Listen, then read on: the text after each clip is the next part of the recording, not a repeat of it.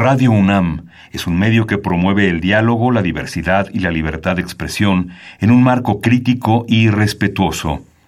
Los comentarios expresados a lo largo de su programación reflejan la opinión de quien los emite, mas no de la radiodifusora. Ingredientes para hacer la pócima de la diversión. Ancas de rana intrépida. Ratones de laboratorio. Plumas de pollo creativo. Mm, medio litro de carcajadas. Y listo. Revolvemos todo y decimos...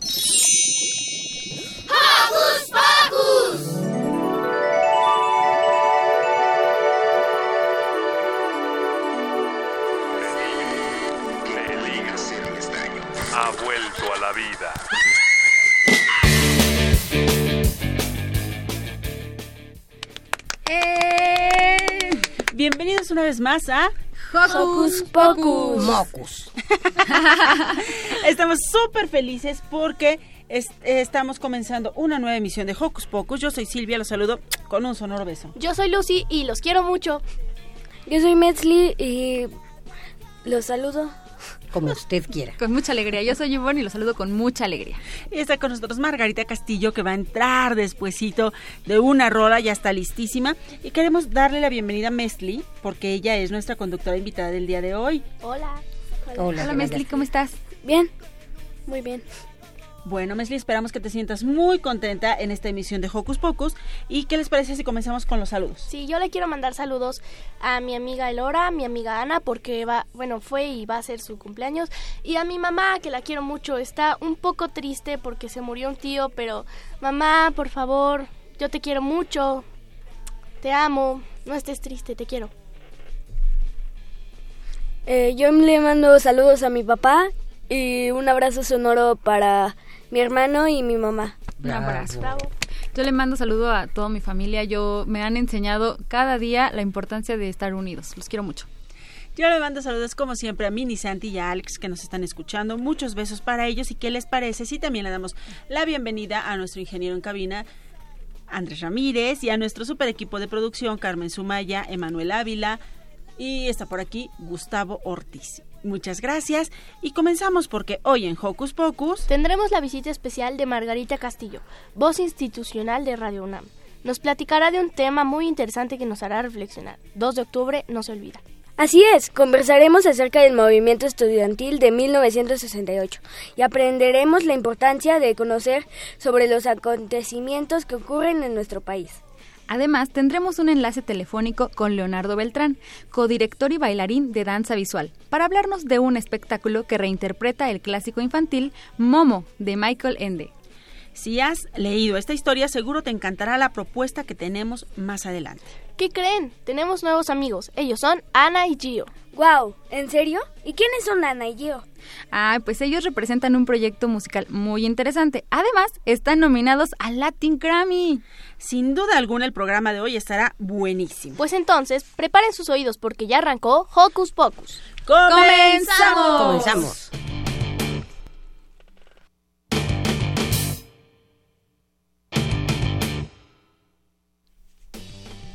Comunícate con nosotros a través de nuestras redes sociales. Queremos saber qué piensas, qué te gusta y de qué temas quieres que hablemos. Facebookia con nosotros. Búscanos como Hocus Pocus Unam. Escríbenos, mira nuestras entrevistas y deja tus comentarios. Pero si lo tuyo son las frases cortas, búscanos en Twitter como arroba hocus pocus-unam. Síguenos y pícale al corazoncito. ¿Y qué les parece si arrancamos la mañana con el primer sencillo del reciente disco de La Botarga, titulado El Recreo con la Botarga? Así que, damas y caballeros, niños y niñas, con ustedes, La Botarga. ¡Ea! ¡Vamos!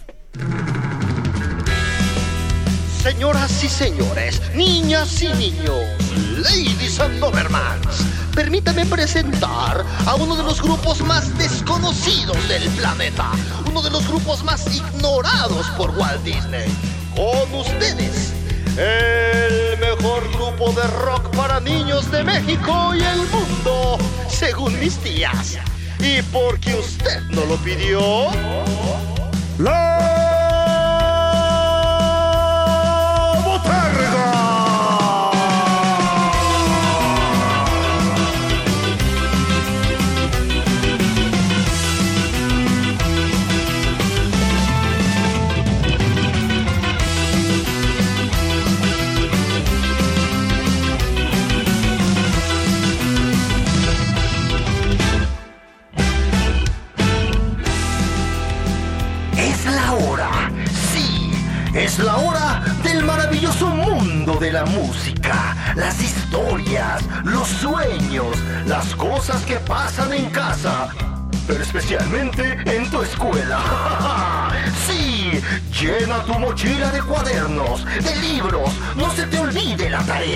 También llénala de sonrisas, abrazos, amigos. Lleva tu almuerzo que los vas a necesitar, porque es la hora, es la hora del recreo.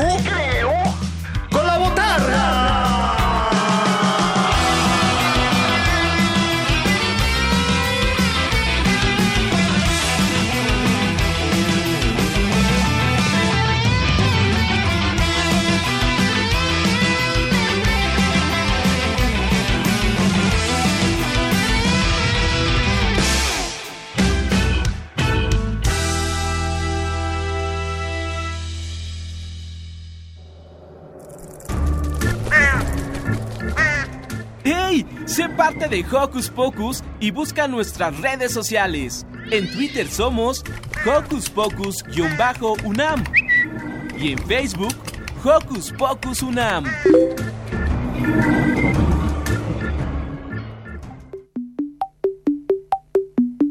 Ajá, ajá, ajá. El tema de hoy en la voz de las niñas y los niños. Yo opino que opinar es necesario porque tengo inteligencia y por eso siempre opino. Ahora va, dices tú, digo yo. Yo opino. Ajá. Yo opino. Ajá. Eso opino.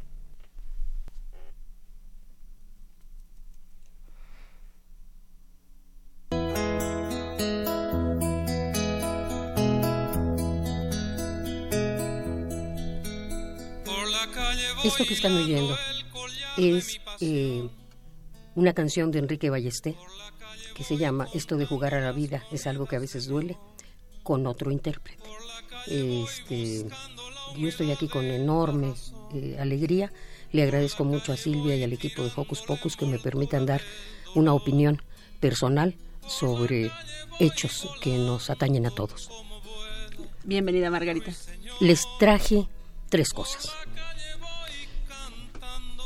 Yo no era y ahora soy. Desde que tuve mi primer contacto con la UNAM en 1965, en la preparatoria 1, yo era una nebulosa que sin saberlo estaba en busca de formar algo más definido. La preparatoria me sirvió para tener claro que en este periodo de mi vida tendría que ir construyendo mi individualidad, pero no sabía cómo. La UNAM fue para mí y sigue siéndolo, la piedra de toque que me permitió pensar, que me permitió ejercer la duda y que me enseñó a disentir.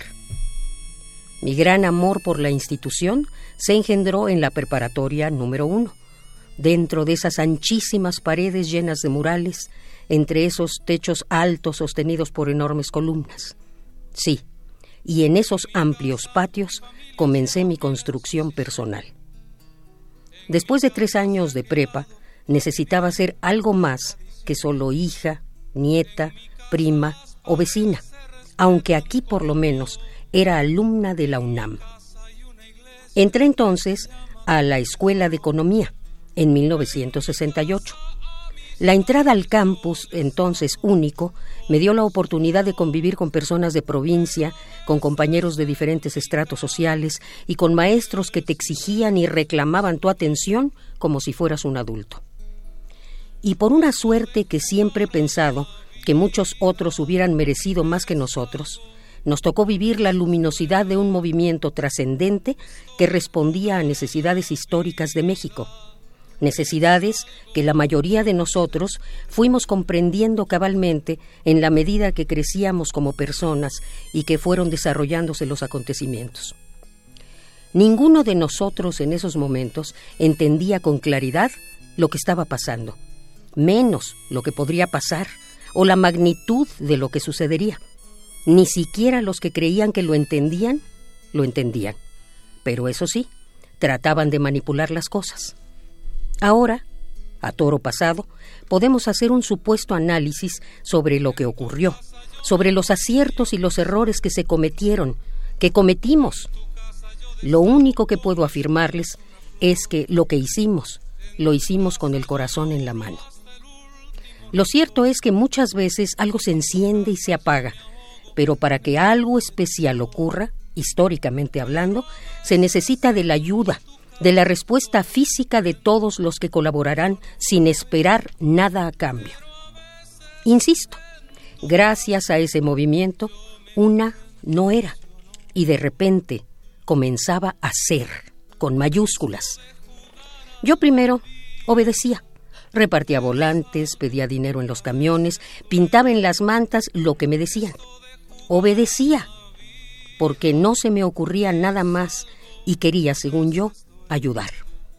Así, con mis acciones, me fui engendrando yo misma a mí y me nací, a mí, consciente, en 1968. Ya después, habiendo nacido, escribía yo, organizaba yo, decidía cosas yo, acertaba o me equivocaba yo. Supongo que ese mismo año nacimos muchos con diferentes edades y diferentes profesiones. Primero caminábamos, después corríamos, todos teníamos urgencia de vivir. La vida era contagiosa. Ibas a clases, cumplías. Y después te la pasabas discutiendo de lo que entendías y de lo, que no entendías. Todos nos decíamos compañeros y le declarábamos al mundo nuestros sueños. Yo aprendí a caminar como yo, a ver como yo, a usar pantalones, a ganarme con mi trabajo una comida en la cafetería. Aprendí a hablar fuerte y a reírme con sonoras carcajadas. Aprendí a bailar por las mañanas, no importaba si había música o no. Aprendí a contestar sin que nadie me preguntara nada. Vivía. Vivía sin pedirle permiso a nadie. Y caminaba por la escuela de economía como si fuera mi casa. El apropiarse de las cosas se volvió un lugar común para todos nosotros. Era tu banca, tu salón, tu biblioteca grande o chica, tus corredores, tu auditorio, tus maestros. No todos, solamente los que se ganaban a pulso su título. Y eran tuyas las islas, tus islas.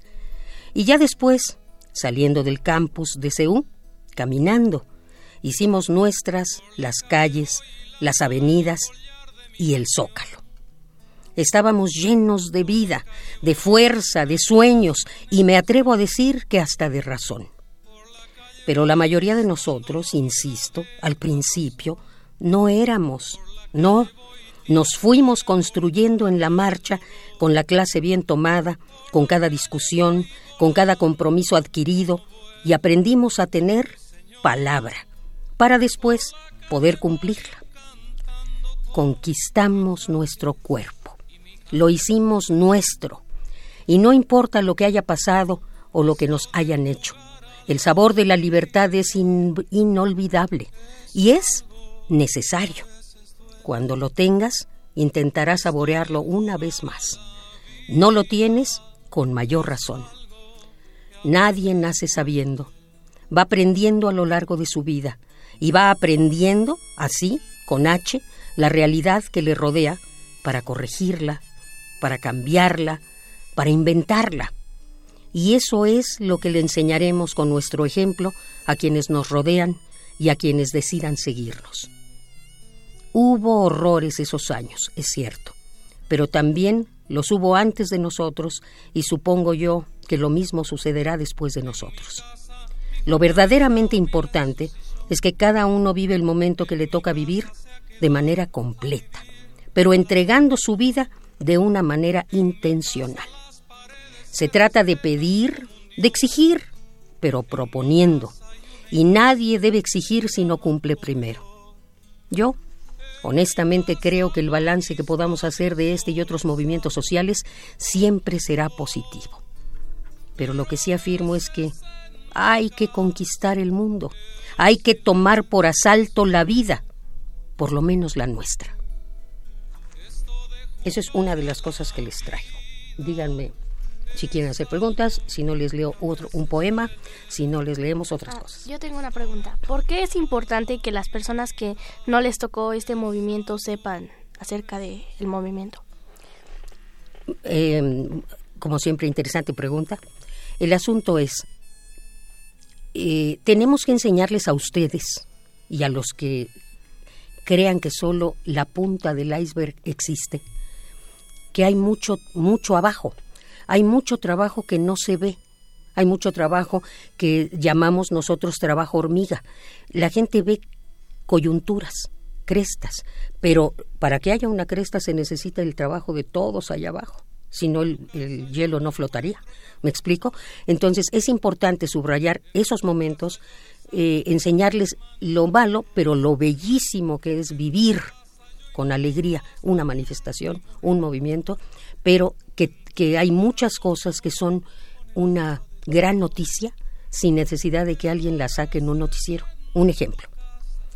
Eh, caminando, iba a vuelta de rueda por Calzada de Tlalpan hacia la casa de ustedes ahí en Xochimilco. Gracias. Y resulta ser que vi a un joven que se da cuenta de que hay un lumpen, una persona de calle, recargada en la puerta de una empresa cerrada porque era sábado en la tarde. Y entonces este se para y busca en su mochila y saca una palanqueta de esas de rueda. Y sin más se acerca al, a la persona que estaba sentada en el piso y se lo da. Sin que haya, oiga señor, ¿quiere usted de casualidad mi palanqueta? O que el otro diga, hombre, muchas gracias. No hace falta, el idioma en ese momento es otro. Y eso que sucedió es una gran noticia y eso que sucedió es un, nos sigue hablando de que seguimos teniendo calidad humana. Nadie le va a dar un premio al joven por haber dado su palanqueta. Nadie le va a decir al otro, y aprende a agradecer. ¿No? Pero eso es lo que nos hace no caernos. Entonces, esos sí hay que ver las crestas, pero hay que ver lo anterior a la cresta, lo posterior a la cresta. Lo que parece que brilla menos es maravilloso. Decía el subcomandante Marcos antes de equivocarse tanto. Decía, en la noche lo importante es la oscuridad.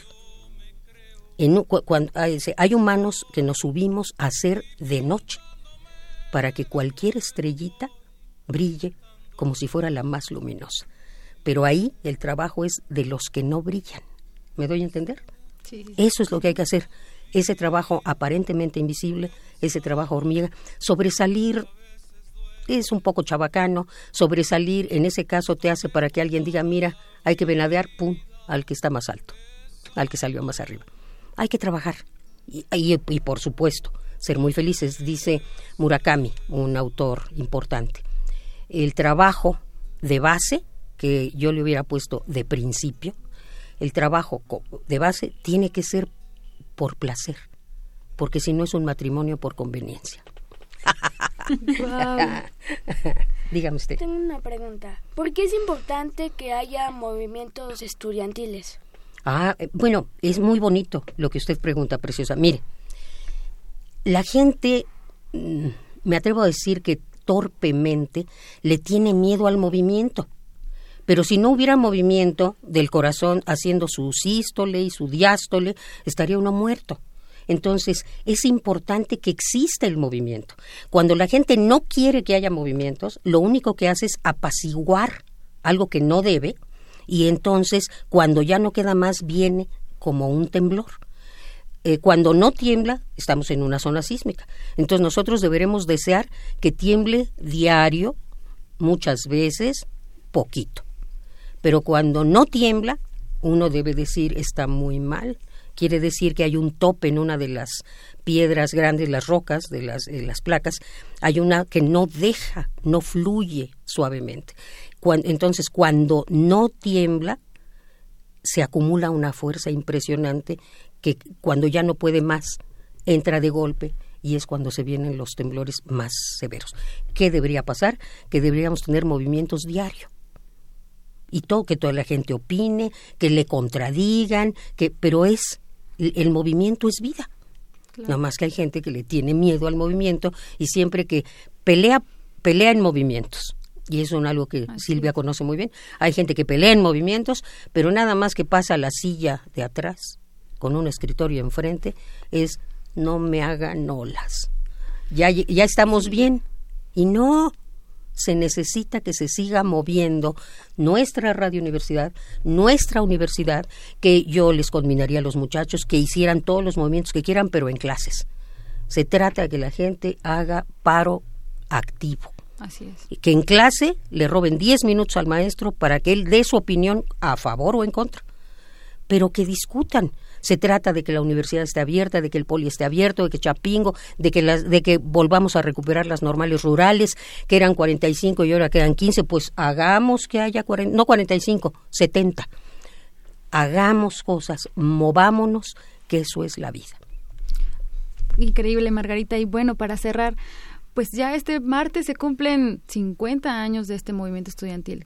¿Con qué quedarnos y con qué sigue? A ver, si me deja, termino con un poema. Claro. Pero, cada año yo hacía mi trabajo, hago mi trabajo siempre, y también aquí las compañeras están para decir si sí o si no, si miento, hago mi trabajo siempre, hago lo que considero necesario, y siempre decía yo, no se nos debe olvidar 10 de junio, 2 de octubre, 10 de mayo, no se nos debe olvidar nada, ¿no? Hay que hacer. Este, pero resulta ser que están las fechas extrañas que cuatro no es bueno, cinco ya es algo. Ocho no es bueno, diez ya es algo. Y entonces resulta ser que ya son cincuenta. Y entonces cincuenta, dicen cincuenta. Eh, el hecho de que la gente responda, que haya, que para que vean que sí hay movimiento, aunque la gente no quiera, los jóvenes son movimiento. Entonces sale a, la menor provocación del 132 sale eh, algo contra Peña, sale, salen cosas porque la gente se mueve. Entonces yo diría, Qué pena que después del 3 de octubre volvamos a la, aparente inactividad y nos tengamos que esperar los 60, 70, 80 o 100 años. Eh, porque en este caso tenemos el CEU histórico que fue en el 87, ya las querría yo trabajando para un aniversario del CEU histórico en la universidad, donde se hizo el primer congreso en el mundo. Se dice fácil. En el mundo fue el primer congreso universitario, donde había trabajadores, estudiantes, administrativos y funcionarios. Es maravilloso. Entonces, este, bueno, ¿Por qué son importantes los movimientos? Es eso, ojalá no se nos olvide nada a partir del 3 o el 5, pero caminemos con enorme alegría, sin pena. Eh, le leo, ah, bueno, esto está obviamente pensado para, para todos a los que les doy la espalda. Se llama espuma de mar. Una gota parece poco, pero una gota sumada a otras se vuelve un hilo de agua. Si los hilos de agua se unen, formarán un arroyito. Bajando de la montaña, los arroyos se unirán hasta formar un río. Todos los ríos caminan para fundirse con el mar Afortunados nuestro, es afortunado nuestro país que tiene costas en ambos lados. El agua lava las manos, la cara. El agua refresca el cuerpo, quita la sed. Pero cuando las gotas no son de agua, sino de sangre, de sangre arrancada ciudadanos sencillos, justos, nobles o bien comprometidos con las luchas sociales, esas gotas de sangre no limpian, no, solamente manchan. Y cuando una gota de sangre se une a otra y a otra y a otra, entre ellas se hacen fuertes. Y cuando esos arroyos pasan a ser ríos, pero de sangre, con su fuerza le cambian el rostro a la tierra por la que pasan. Todos esos ríos bajarán a descansar en el mar. Afortunado nuestro país que tiene costas en ambos lados, porque tiene dos salidas para calmar su dolor.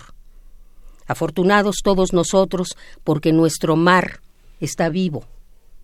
Más afortunados seremos porque de la espuma blanca que veamos en la cresta de cada ola, de ese nuestro mar, se desprenderá un ave. Se desprenderá un ave blanquísima como la espuma por cada mexicano que nos hayan arrancado. Y volará. Y será libre. Y regresará tierra adentro y adornará el cielo de nuestros campos y de nuestras ciudades. Tenemos que hacer un ejercicio de memoria social para que esto no suceda. Solo así nuestro país estará más vivo que antes. todos los ríos caminarán a descansar en el mar. Afortunados de nosotros por no olvidar. Muchas gracias, Margarita.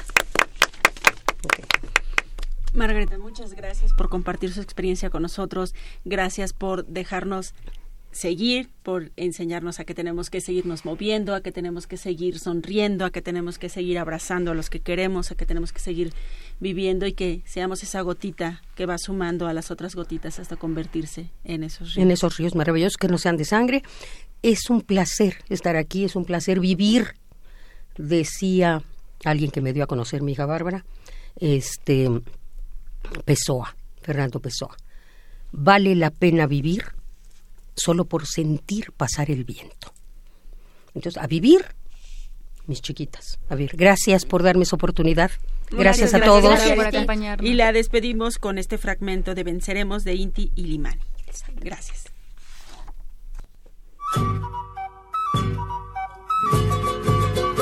Desde el hondo crisol de la patria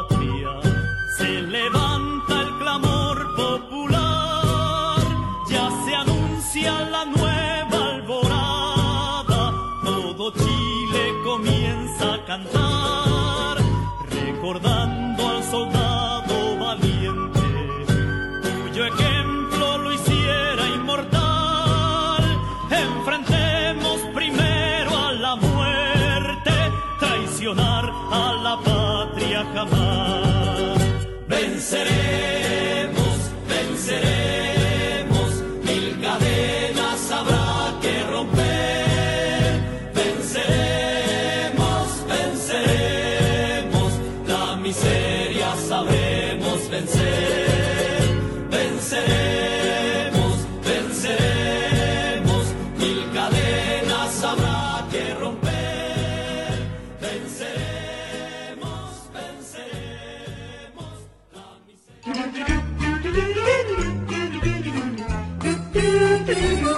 ¿Listo micrófono?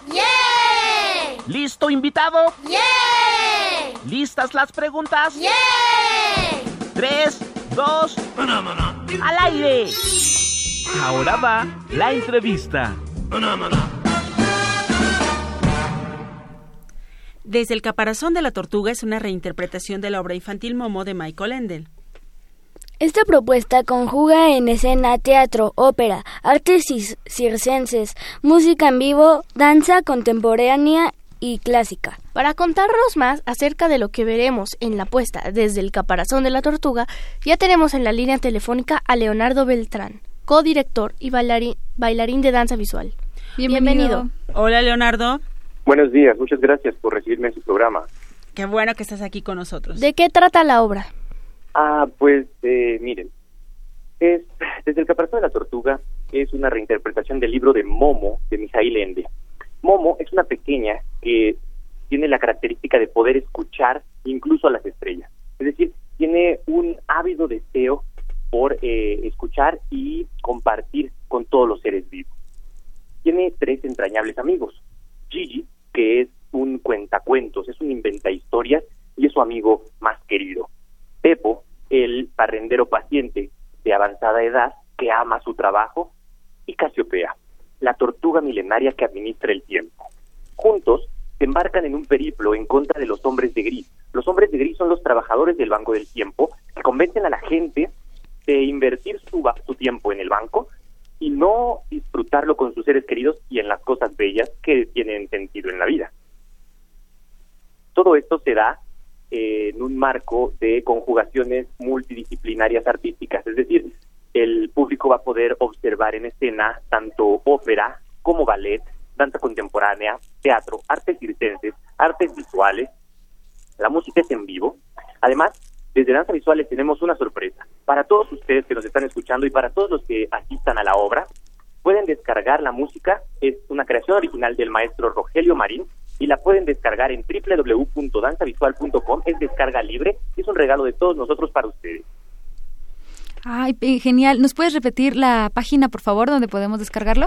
Claro que sí, es www.danzavisual.com. Perfecto. Em, ¿Y en dónde se, se presentan? Claro que sí. Estamos Mañana es nuestra última función a la una de la tarde en el Teatro Ignacio López Tarso del Centro Cultural San Ángel. A la una de la tarde el teatro es el Teatro Ignacio López Tarso del Centro Cultural San Ángel a la una de la tarde. Esto está en Avenida Revolución esquina con Avenida de la Paz. Los boletos los pueden adquirir en taquilla o en el sistema Ticketmaster. ¿Cuál es el costo y los horarios? a la una de la tarde. Mañana es nuestra última función, es el final de temporada, así que los esperamos a todos, a todos nuestros amiguitos y a todos sus, y a todas sus familias. A la una de la tarde eh, el precio es de 250 pesos, pero contamos con descuentos especiales para estudiantes, maestros e INAPAM. Pues Leonardo, muchísimas gracias, ya está hecha la invitación. No se pierdan esta última y esta última función desde, desde el caparazón de la tortuga, perdón, porque va a estar padrísima. Les deseamos mucho éxito y pues en cuanto regresen nos comparten otra vez su experiencia. Muchísimas gracias por, por recibirnos en el programa y los esperamos a todos. No sé si eh, es posible regalar pases en tu programa. Claro, usted díganos. Ah, perfecto, perfecto. Pues les regalamos cinco pases dobles para quien se comunique con la producción. Claro. Claro que sí. Pues muchísimas gracias. Cinco pases dobles, por favor, para mañana a la una de la tarde. Muy bien, perfecto. Para mañana, a los primeros que nos llamen al 55 36 43 39 tendrán uno de estos cinco pases dobles para disfrutar desde el caparazón de la tortuga. Así es, llámenos porque mañana es la última función y te agradecemos mucho, Leonardo, la invitación. Muchísimas gracias, que tengan buen día. Igual, hasta luego. Gracias. Y Hasta bueno, ¿qué les parece si ahora nos vamos con una rolita que se llama Crack, Crack, Crack de Pepe Frank?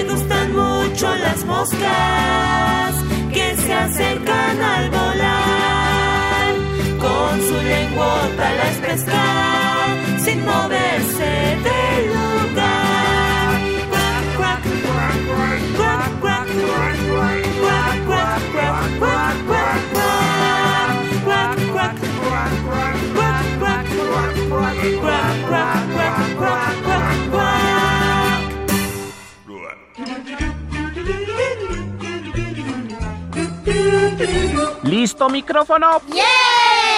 ¿Listo invitado? ¿Listas las preguntas? Tres, dos, al aire. Ahora va la entrevista.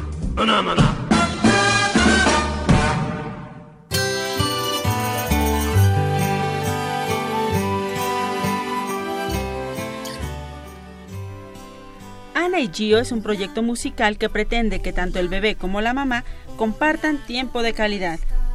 El método que ofrecen y el cual está basado en la música fomenta en los niños que se encuentran en etapa preescolar una mayor concentración, coordinación, entre otras actividades. Además de todo, nos traen una maravillosa noticia. Están nominados al Latin Grammy. Para darnos más detalles ya se encuentran con nosotros Mariana Muñiz y Antonio Muñiz. Bienvenidos, cuéntenos sobre este proyecto de Hola, de Ana hola. y Gio. Ay, estamos bien contentos porque además de Mariana y de Antonio nos están visitando Ana y Gio. Hola, Ana. Hola. Hola Gio. Hola. ¿Cómo están? Bueno, ¿qué es eh, Ana y Gio? Pues mira, Ana y Gio es todo un espacio que hemos creado con mucho cariño desde hace aproximadamente un año y medio. Venimos trabajando en lo que es la música, en un método de desarrollo, en un método de desarrollo del, del, este, digamos, de todo el, el aprendizaje, de todos los conocimientos que los bebés pueden ir este, captando a través de eh, m- m- forma lúdica, ¿no? De hacerlo de, de una forma muy eh, juego, eh, con las mamás tienen este, este lazo y justamente van este, aprendiendo pues todas esas habilidades que ellos van a ir teniendo a lo largo de los primeros meses, desde los seis meses hasta los 36 meses, pues es este lazo que van haciendo con los papás y eh, a través del cual pues van obteniendo mucho mejores herramientas y pues esto es todo un, es un sinnúmero de cosas que hemos venido creando. La música es la base, pero adicional a eso pues hemos ido haciendo un montón de cosas. Ahora ya hay videos, ahora ya tenemos este, bueno, esta nominación la verdad es que nos tiene felices de la vida, no este, yo no la esperaba. Mi hermano desde que empezamos este proyecto él dijo que íbamos a ganar el Grammy, entonces aquí estamos. Wow. Wow. ¿Cómo surgió este el proyecto? Pues mira, este fue una invitación que tuve yo de mi hermana. Mi hermana es pedagoga de Mariana y ella me pidió unas canciones para niños. Entonces, este, yo me he dedicado mucho tiempo a la música y, entonces dije, bueno, vamos a ver qué, qué es lo que necesitas y cómo podemos desarrollar ya un proyecto como tal. Entonces ella me dice eh, una actividad, eh, por ejemplo, quiero que hablemos de las palabras claves para aprender de un niño, que son gracias, por favor, te quiero. Entonces ahí palabras claves para los niños y para todos. Palabras mágicas palabras, mágicas. Y entonces ahí empezamos a desarrollar una letra con música y así surge esta canción de palabras mágicas. Y así fuimos empezando eh, el, proyecto. Nosotros, lo, eh, como empezó, eh, realmente eran clases presenciales en donde nosotros damos el método, cantamos con los niños y aparte hacemos actividades que van poquito a poquito a ellos sin darse cuenta, jugando, van aprendiendo cosas. No, es maravilloso. Ah, ¿Cómo ayuda a los bebés la música para aprender algo? Ah, pues definitivamente nos parece que la música es un segundo idioma eh, cuando los, como dice mi hermano, cuando los niños van escuchando la música, van aprendiendo sin saberlo, van sintiendo este que, bueno, pues ahora sí que la música entra por todos los sentidos, no nada más por el oído, ¿no? También digamos que la música como, se, como es este segundo lenguaje, pues entonces ellos lo van viviendo, van aprendiendo nuevo vocabulario, van aprendiendo ritmos, sonidos, este, la verdad es un, es un, es un método maravilloso porque es muy completo. La música no necesariamente es algo que se escucha ahí atrás, sino que se vuelve parte de nosotros. Así es. Hablaban de, de clases, ¿no? Para las mamás y los niños. ¿Ustedes imparten esas clases? Así es. Todavía estamos este, eh, impartiendo esas clases, ya tenemos un método para hacerlo un poquito ya más, más, más viral, como se, llama ahora. Y, bueno, no, no estamos eh, parando ahí estamos produciendo más, más música, estamos haciendo eh, estos videos animados para que ya los niños también puedan tener una opción porque sabemos que ahora los niños este pues eh, muchas veces pasan de más tiempo en, en, las, en las eh, tabletas, en los teléfonos. Entonces queremos lúdicamente que también se diviertan, que aprendan. Tenemos un cuento que está a punto de salir, tenemos una aplicación gratuita también para, para niños pequeños, este que se llama el eh, Kiki en el espacio de Ana y Gio. Entonces empezamos a tener muchas cosas, este porque cuando salimos el año pasado, ah, el disco salió y, nos encontramos pues con el temblor. El temblor este nos, nos, nos, trajo abajo muchas cosas, este, porque íbamos muy bien encaminados con la música nada más.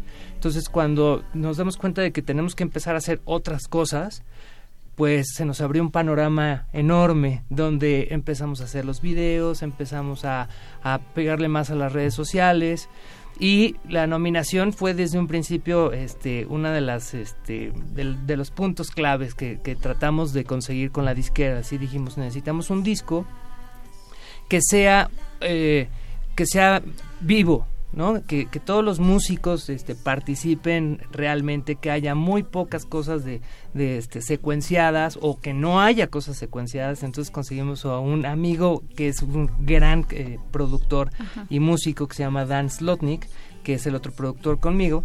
Este, y dijimos desde un principio que queremos que vengas a la clase, que veas lo que hacen los niños y de ahí tú me dices si quieres entrar al, proyecto. Entonces cuando vio que los niños con una canción que se llama Let's Clean Up levantaban sus juguetes después de cada actividad, dijo, oye... Déjame anotarla para que mi Santi levante sus juguetes. sí, exactamente. Este, ¿cómo eso? ¿Por qué los nominaron a el Latin Grammy? ¿Por qué nos...? Yo creo que eh, son muchas cosas que tienes, este... Primero tienes que tener un sueño. Si no sueñas en la vida, estás perdido y, entonces vas viviendo sin, sin llegar a, a- a tus metas. Entonces los sueños son, son estos momentos de, de, de lucidez a futuro donde tú dices, ay, se me antoja eh, que me voy a ganar un Grammy con, con este disco. Y entonces empiezas a, a- a luchar y empiezas a trabajar. Porque si no trabajas, este, las cosas no te llegan solas. Por más que sueñes. Entonces, este, pues fueron una y otra y otra y otra cosa. eh, no, no pensábamos, por ejemplo, tener invitados en un disco, ¿no? Al principio de las pláticas con la disquera fue, bueno, vamos a ver si alguien quiere. Y tenemos a Pambo, tenemos a Giorgia Fumanti, que es una cantante italiana, tenemos a, eh, la, por Santa primera Rosa. vez cantando algo para niños a Gilberto Santa Rosa. Y entonces las cosas se fueron dando y se fueron dando. Y este y, y pues así metimos el disco a concursar. Eh, estuvimos participando en contra de 65 discos diferentes del- de, de toda, Toda la- Latinoamérica. de toda Latinoamérica y quedamos cinco y esperamos este eh, Traernos después el Grammy. de noviembre Claro, decir que ya ganamos el. Grammy Maravilloso. Sí. Ah, bueno, y ven que imparten clases, ¿dónde Sí. es? Pues mira, eh, nos hemos dado cuenta que al momento de que las mamás se ponen de acuerdo y hacen su grupo, entonces tenemos unas clases mucho más ricas. Esto se refiere a que son mamás que bajan de su de- del lugar en donde viven y entonces se reúnen, hacen un grupito y entonces ahí vamos nosotros a dar las clases. No tenemos un espacio en particular en donde lo hacemos, pero las mamás se ponen de acuerdo y bajan con sus bebés de una forma más cómoda. Los bebés es muy difícil que asistan a una clase de forma este rutinaria porque siempre se enferman o alguna otra cosa. Entonces, eh, pues justamente por eso lo hacemos a domicilio. Perfecto. Háblanos un poco más de dónde podemos conseguir el disco, repítenos esta parte de la plataforma. Claro que de... ¿Para qué nos van a ayudar Ana y Gio, que además están preciosos aquí? Eh, Daniel ya los está tomando en el en el Facebook, Facebook Live. Entonces, eh, platícanos, ¿para qué nos ayudan Ana, Ana? ¿Dónde podemos meternos? ¿Qué aplicaciones? Esta aplicación gratuita que me parece súper interesante para los niños, para los que tenemos niños, ¿qué hacemos? Pues mira, estamos en todas las redes, este, nos pueden encontrar en Facebook, ahí vamos subiendo también algunos, este, vamos a ir subiendo ya eh, un blog que vamos a ir dando recomendaciones para las mamás justamente en torno a cómo la música va ayudando a los niños a- desde, desde muy pequeña edad, este, su corta edad, y em, Facebook, Instagram, eh, Twitter, estamos en todas partes como el espacio de Ana y Gio, y en YouTube estamos subiendo unos videos muy divertidos, que justamente era la parte que decía mi hermano, que es importante, este, digo, no, no es nuestro afán el quedarnos necesariamente con, con videos musicales, con las caricaturas, pero es una parte importante también para los niños de forma visual, porque hay niños auditivos, hay niños kinestésicos, hay niños visuales, entonces hay que hay que agotar todas, todas, todas las posibilidades para que ellos lo, eh, vayan fortaleciendo todas sus habilidades. Y, y para qué nos puede servir Anillo? Pues yo creo que para hacer un vínculo, eso es lo que nosotros vamos eh, ponderando, que las mamás y los hijos tengan un vínculo, un tiempo especial este, de familia. Nos, ha- nos hemos tocado con resultados increíbles en ese sentido, eh, en donde toda la familia canta Anillo, no nada más el niño ve Anillo. Sí. Entonces los papás con los niños tienen su canción favorita, los hermanos tienen su canción favorita y eso es lo que queremos ponderar, el que tengamos un espacio de calidad entre unos y otros. Y el disco lo podemos conseguir en las plataformas de iTunes, por ejemplo, está en iTunes. eh, eh, sacamos ya un sencillo para los cumpleaños, que también se nos hacía importante que los niños tuvieran algo en, en- en su cumpleaños diferente. Y nos pueden también conseguir el disco eh, físico, también está en las tiendas de Mix Up. Bueno, y aquí le- Hocus Pocus quiere pedirles un favor muy especial a Claro Ana y. Gio. Si Ana y Gio nos pueden cantar un pedacito de las mañanitas, porque hoy es cumpleaños de nuestros queridos Carmen que y sí. Emanuel, que están ahí en la producción. Sí. Abrazo para abrazo. ellos, feliz cumpleaños, chicos. Claro Ahorita vienen las mañanitas para Vamos a cantarles un pedacito del inicio de la canción que está padrísima y después las mañanitas, ¿qué te parece? ¿Es- ¿Es tu cumpleaños? Es tu cumpleaños, estamos de fiesta y celebramos tu felicidad. Habrá piñatas, pastel y sorpresas y los regalos no van a faltar. Te deseamos un cumpleaños lleno de amor y amistad. Mucha música y regalos, porque tú eres especial. Ana y Gio te deseamos que sea un año a todo dar. No te olvides de nosotros, que estaremos sin dudar. Estas son las mañanitas que cantaba el rey David. A los cuates de Ana y Gio se las cantamos aquí. ¡Eh! ¡Feliz cumpleaños, Carmen y Manuel! Muchas felicidades allá atrás. Bueno, Gio, es- digo, estuvo un ratito aquí conmigo. ya nos estamos haciendo amigos. Parece muy bien. Pues nosotros queremos agradecerles el que nos hayan invitado el día de hoy. La verdad es que estamos muy contentos. No, yo no puedo de, de la felicidad con la nominación y pues este es el primer espacio en donde venimos a justamente hablar de esto. Entonces pues eh, les queremos agradecer a todas las personas que han estado desde el principio con nosotros. Tenemos seguidores desde el día uno, desde que todavía no salía el disco ya estaban cantando las canciones de Ana y Gio. Entonces bueno, a todas esas personas les queremos agradecer de todo corazón el que nos sigan desde Y a ustedes felicitarlos porque para nosotros nos hemos eh, hemos hemos visto eh, nuestra eh, corta nuestra- en, en- en- corta en- en este año que hemos estado buscando lugares como para platicar de, de lo que es Ana y Gio y de un proyecto así, sabemos que este si la música es difícil y es difícil vivir de la música, Claro. eh, es muchísimo más difícil para, para, no solamente para nosotros, sino para todos los que hacemos música para niños, eh, encontrar espacios y encontrar eh, contenido eh, que sea de calidad, como, como su programa. Muchísimas gracias. Gracias Ay, a muchas ustedes. gracias. Y a ver, Gracias. si los mamás se quieren organizar, Mariana, Sí. y quieren trabajar con Ana y Gio, ¿qué es lo que deben hacer Pues para mira, ponerse en contacto se con pueden ustedes? poner en contacto con nosotros por todas las redes, este, por Instagram, por Facebook, mandándonos un mensaje y decir, bueno, sabes que ya tengo a mis cinco, a mis cinco participantes, a mis cinco amigas o a mis cinco primas y Pueden queremos que ser nos hermanos, este, los niños pueden ser hermanos, no, no hay ningún problema, este, porque la clase y la música no es solamente para bebés recién nacidos, o sea, lo que, que necesitamos es que ya se sienten para poder hacer todas las actividades. Y hay niños que tenemos hasta de 5 o 6 años felices haciendo todas las cosas. Entonces pueden ser hermanos y nos pueden escribir. Ahí también en la página de Facebook tenemos ahí un WhatsApp este donde también nos pueden llamar y este y vamos a su domicilio. Ahorita estamos dando clases eh, eh, en Santa Fe, estamos dando clases en Polanco. en Polanco. Entonces, este Ah, eso está padrísimo, que Sí. pueden moverse y así es mucho más fácil, como bien decía Mariana hace rato, para las mamás y para los pequeños. Totalmente, totalmente. Entonces, bueno, pues nada más es cuestión de que nos digan por un mensaje, como quieran mandarlo, este, que están interesadas y nosotros podemos hacer este una clase de este tipo o bien podemos hacer también capacitaciones, este, para que tengan el método y ellas ya puedan después igualarlo en casa. Así es que podemos hacer una capacitación de dos meses y este y ellas pueden justamente hacer lo mismo este ya con todo el, digamos con todo el material que nosotros les digamos que tienen que necesitan para llevar a cabo el método pues lo pueden hacer en casa. y pronto va a estar ya el show.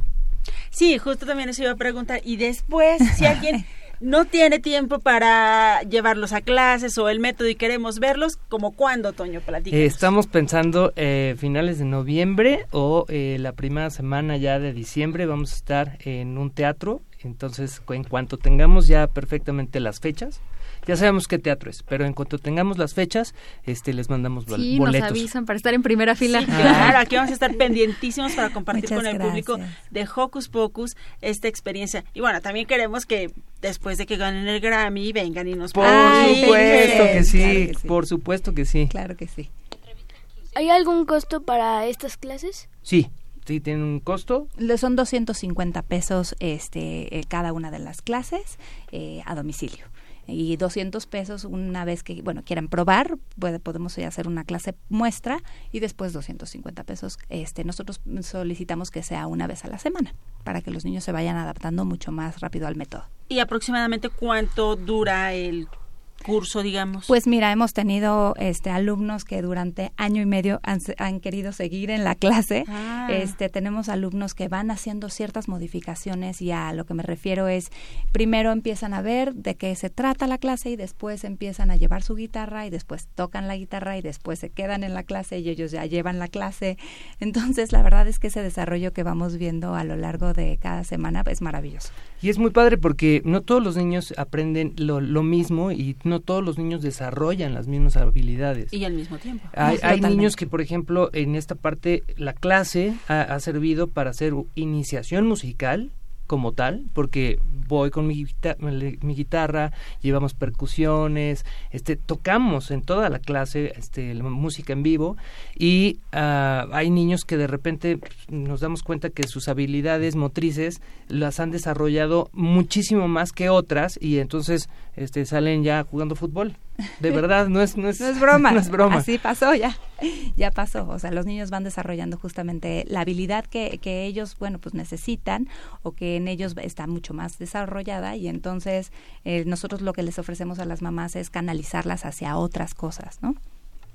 Pues nuevamente felicidades, esperamos que nos vengan a presumir el Grammy, que nos digan cómo les fue, que nos den estas fechas para los shows para anunciarlos aquí en Hocus Pocus, que seguramente ya habrá mucha gente interesada. Ya Muchas compartimos sus redes sociales Muchas para los gracias. que quieran eh, inscribirse y pues ya nos vamos. ¿Qué les parece si nos vamos despidiendo todos? Lu, ¿te parece si invitamos a Ana que se despida primero? Sí. Ya me voy, amigos. Que les vaya muy bien. Adiós. Gracias. Adiós, Ana. Gio. Adiós, muchas gracias. Gracias, gracias. Estuvo aquí Mesli con nosotros. Adiós, pues gracias. ¿Cómo te sentiste, Leslie? Muy bien. Eso, esperamos que vengas muchas más veces. Está muy contenta, tanto que no lo puede Expresar. expresar. Bueno, yo soy Lucy y adiós, los despido, los quiero mucho. Yo soy Ivonne Gallardo y les mando un apapacho sonoro. Muchas gracias a toda la producción. Caro, te mandamos abrazo fuerte, te queremos. Y yo soy Silvia, me despido de ustedes y la producción ya preparó ahí esta super rola de nuestros amigos Ana y Gio que se llama Qué rico es. Adiós. Adiós. Bueno, llegó la hora del baño. Y qué rico es.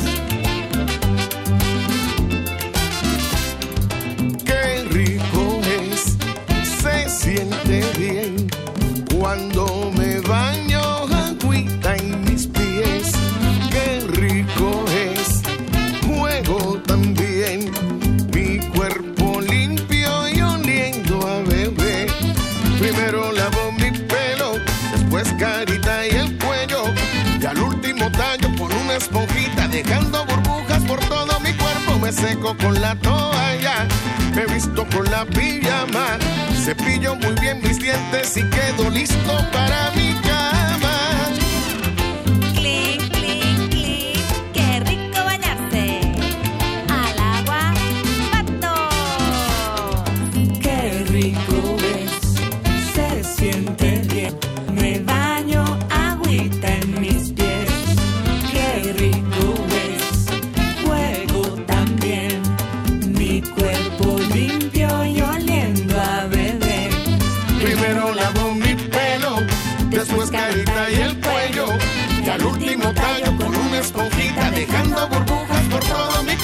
seco con la toalla, me visto con la pijama.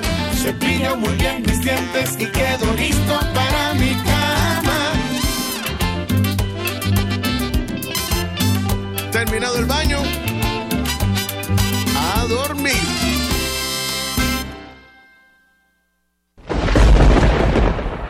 Radio UNAM presentó ¡Hocus Pocus! El espacio donde las niñas y los niños usan la magia de su imaginación.